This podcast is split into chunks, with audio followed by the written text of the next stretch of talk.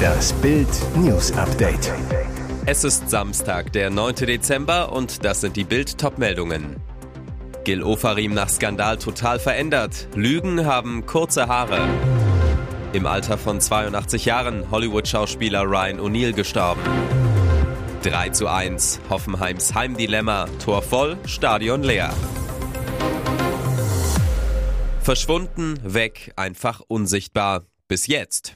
Am 28. November gab Gil Ofarim vor dem Landgericht Leipzig zu, dass er die von ihm erhobenen Antisemitismusvorwürfe nur erfunden hat. Das Verfahren wegen Verleumdung, falscher Verdächtigung und Betrugs wurde gegen die Zahlung einer Geldauflage von 10.000 Euro eingestellt.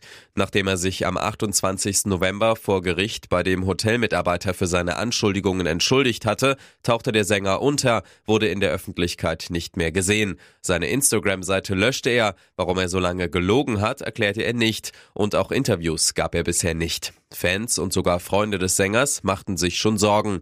Bild begab sich auf Spurensuche und fand Gil Ofarim in seiner Heimat München. Am Freitagmorgen befreite er, mittlerweile mit kurzen Haaren, seinen Mini Cooper mit einer Schaufel vom Schnee, lud kurze Zeit später Winterreifen ins Auto, um sie anschließend in einer Werkstatt aufziehen zu lassen. Wird auch höchste Zeit, zweieinhalb Wochen vor Weihnachten.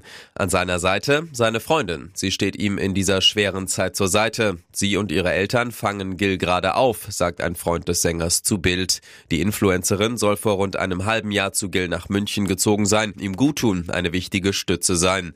Wie es mit Gil weitergeht, ist fraglich. Werbepartner wird er nach dem erbärmlichen Lügenskandal kaum noch haben. Eine neue Platte oder gar Konzerte sind genauso unwahrscheinlich. Angeblich wurde der Sänger während des Prozesses von einem Kamerateam begleitet, das eine Doku über ihn dreht. Ob der vermeintliche Film nach der überraschenden Wende im Prozess jetzt überhaupt erscheint, ungewiss.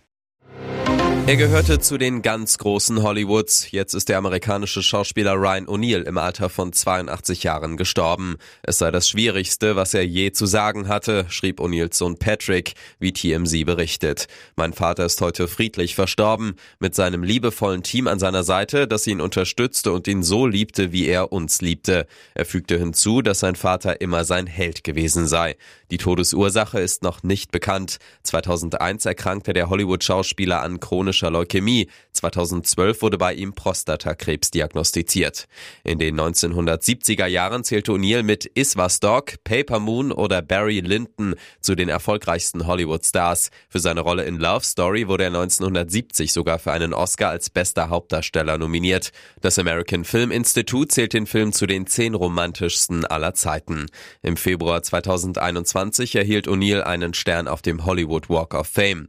Filmpartnerin Barbara Streisand trauert auf Ex, vormals Twitter, um ihren Kollegen. Er war witzig und charmant und man wird sich seiner erinnern, schreibt die Schauspielikone. Hollywood hat mich völlig vergessen, sagte der Schauspieler dieses Jahr zu Bild. Hass empfinde er deshalb aber nicht. Ich habe ein tolles Leben geführt, viele interessante Menschen kennengelernt und auch ein bisschen Geld verdient.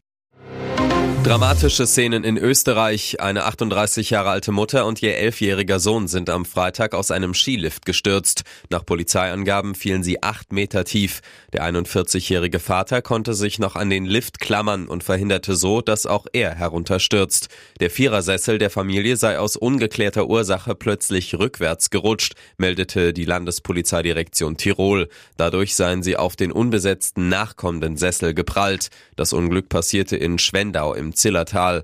Die Frau habe schwere Verletzungen im Bereich des Rückens und Beckens erlitten, so die Polizei. Sohn und Ehemann seien auch verletzt worden. Nähere Angaben machten die Ermittler zu ihnen aber nicht. Die Familie sei mit einem Rettungshubschrauber in ein Krankenhaus nach Innsbruck gebracht worden. Die Sesselbahn habe den Betrieb vorerst eingestellt. Die Polizei ermittelt jetzt dazu, was genau den schlimmen Unfall verursachte. Mit IT-Technik kennt er sich wirklich gut aus. Jetzt ist er in U-Haft. Der Bereichsleiter Medizin und Informationstechnologie der DRK-Kliniken überwies sich 1,6 Millionen Euro aus dem Unternehmen aufs eigene Konto. Smarter Typ, Anfang 30 und schon Führungskraft. Für Daniel S. hätte es karrieremäßig kaum besser laufen können. Zuletzt etablierte er ein Spracherfassungsprogramm, welches Ärzten Befundtipperei ersparte und die Workflows effizienter machte. Ein Überflieger mit guten Ideen. Die letzte nicht so. Am 7. November nahmen ihn Beamte des Landeskriminalamtes fest. Mehr als anderthalb Millionen Euro soll er aus dem Vermögen der gemeinnützigen GmbH der DRK-Kliniken auf sein privates Bankkonto abgezweigt haben. Von dort soll das Geld verschwunden sein und blieb es bis heute. Wie konnte es Zugriff auf DRK-Konten mit Millionen erlangen? Das ist unter anderem Inhalt der staatsanwaltschaftlichen Ermittlungen. Als studierter Informationstechniker und IT-Projektmanager hatte er sich zumindest das Handwerkszeug dazu erworben. Als IT-Verantwortlicher war er vertraut mit klinikinternen IT-Systemen. Es schweigt zu den Vorwürfen. Ein Vernehmungsangebot ist ihm laut Staatsanwaltschaft unterbreitet worden. Sie können noch gewinnen. Hoffenheim beendet mit dem 3 zu 1 gegen Bochum seine Sieglosserie von fünf Spielen. Hoffenheims Heimdilemma, Tor voll, Stadion leer. Bei diesem Freitagsspiel ist gefühlt kaum jemand im Stadion. Gerade mal 16.023 Fans kommen in die eigentlich 30.150 Fans fassende TSG Arena. Die Tore. Bechorst scheitert an Torhüter Riemann. Den Abpraller grätscht Bochums Masovic ins eigene Netz. 1 zu 0 in der 32. Kramaric lässt Bero ins Leere rutschen, vollendet mit rechts humorlos ins linke Eck. 2 zu 0 in der 43. Kramaric's fünftes Saisontor. Joker Bebu trifft per Kopf zum 3 zu 0 in der 76. Kramaric, der an allen drei Toren beteiligt war bei The Zone, wir sind glücklich und haben super performt. Auf der Tribüne sitzt Nagelsmann-Assistent Wagner, der Hoffenheims Baumann, Prömel und Stach im Blick hat. In der Halbzeit wird Hoffenheims U17-Weltmeister Max Moorstedt geehrt. Bochum-Trainer Thomas Letsch ersetzt den gelb gesperrten Schlotterbeck durch Wittek. Pech für Letsch. In seinem sechsten Freitagsspiel kassiert der VfL-Coach seine erste Niederlage. Zuvor hatte es zwei Siege und drei Remis gegeben.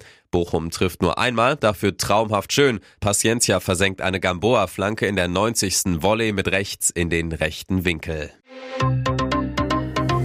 Und jetzt weitere wichtige Meldungen des Tages vom Bild Newsdesk. Die SPD hat ihre beiden Parteichefs wiedergewählt. Lars Klingbeil und Saskia Esken wurden in ihren Ämtern bestätigt. Er bekam 85,6 Prozent der Stimmen, sie 82,6 Prozent. Esken erreichte damit ein besseres Ergebnis als vor zwei Jahren, Klingbeil ein geringfügig schlechteres. Esken bekam damals 76,7 Prozent der Stimmen, Klingbeil 86,3 Prozent. Heißt, Trotz der miesen Umfragewerte für die SPD hält die Partei an ihren Chefs fest. Im gestern veröffentlichten ARD Deutschland Trend kam die SPD auf nur noch 14 Prozent der Stimmen, rutschte damit sogar hinter die Grünen auf Platz 4. Eine derbe Klatsche für die Kanzlerpartei. Zum Vergleich, bei der Bundestagswahl im Jahr 2021 hatte die SPD noch 25,7 Prozent geholt. Zuletzt hatten mehrere Themen Unruhe in die Partei gebracht, massive Unzufriedenheit mit der Migrationspolitik der Ampel, die Haushaltskrise, dazu krachende Wahlniederlagen in Hessen und Bayern. Der deutsche Aktienindex hat schon wieder ein neues Allzeithoch erreicht. Am Freitag stieg er auf 16.731,66 Punkte und knackte damit seinen Rekord vom Dienstag. Der DAX beinhaltet die 40 größten deutschen Börsenunternehmen, gilt deshalb als wichtiger Gradmesser für die deutsche Wirtschaft. Seit Anfang November befindet sich der DAX im Dauersprint, legte seitdem um 12 Prozent zu. Jüngster Auslöser für die Rallye war die Hoffnung auf baldige Zinssenkungen Zinserhöhungen, denn niedrigere Zinsen führen auch zu günstigeren Krediten. Das ermöglicht es der Wirtschaft wiederum leichter in weiteres Wachstum zu investieren. Die Spitze der Gewinner führte am Freitagnachmittag der Online-Händler Zalando an, dessen Aktien legten im Tagesverlauf um mehr als drei Prozent zu.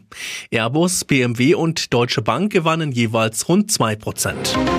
Es war ein Routineeinsatz wegen Hausfriedensbruchs und entwickelte sich zu einem mysteriösen Mordfall. Polizisten entdeckten am Dienstag bei einer Wohnungsdurchsuchung auf einem Balkon in Düsseldorf-Lingern Süd eine tote Frau. Der Leichnam steckte in einem verschlossenen Maischefass. Die Leiche der 36-Jährigen war in der Tonne in dem Mehrfamilienhaus an der Langer Straße verstaut. Bei der Obduktion ergaben sich Hinweise auf eine Gewalteinwirkung. Eine Mordkommission verhandelt mit Hochdruck nach dem Wohnungsnutzer, der offensichtlich in einer Beziehung zu der Toten stand, heißt es in einer Mitteilung am Freitagnachmittag. Die Polizei hatte Hinweise, dass in den Räumen Drogen eingenommen wurden, deshalb durchsuchten sie die Wohnung genauer. Sie trafen auch auf zwei aus dem Drogenmilieu bekannte Personen Und auf dem Balkon fanden sie dann die luftdicht verschlossene Tonne und darin die bereits stark verweste Leiche. Ermittlungen ergaben, dass die Tote auch aus der Drogenszene stammt. Die Entscheidung ist gefallen. Russische und belarussische Sportler dürfen unter neutraler Flagge an den Olympischen Sommerspielen in Paris im kommenden Jahr teilnehmen. Die Entscheidung gab das Internationale Olympische Komitee am Freitag bekannt. Das IOC erteilt Einzelsportlern beider Länder unter bestimmten Auflagen die Starterlaubnis für die Sommerspiele 2024, sofern sie die Qualifikationsbedingungen erfüllen. Bislang wären nach IOC-Angaben acht Russen und drei Belarussen für Olympia in Paris qualifiziert. Unter den rund 4600 schon teilnahmeberechtigten Athletinnen und Athleten seien mehr als 60 Ukrainer. Damit folgte das IOC einer Aufforderung der internationalen Sommersportverbände und der nationalen Olympischen Komitees nach langen Überlegungen eine Entscheidung in dieser seit Beginn des russischen Angriffskriegs in der Ukraine umstrittenen Frage zu treffen. Bedingungen wie für die Rückkehr in internationale Wettbewerbe Russen und Belarussen dürfen nur unter neutraler Flagge in Paris starten. Mannschaften sind nicht zugelassen. Die Nationalhymnen werden nicht gespielt, nationale Symbole und Fahnen sind untersagt.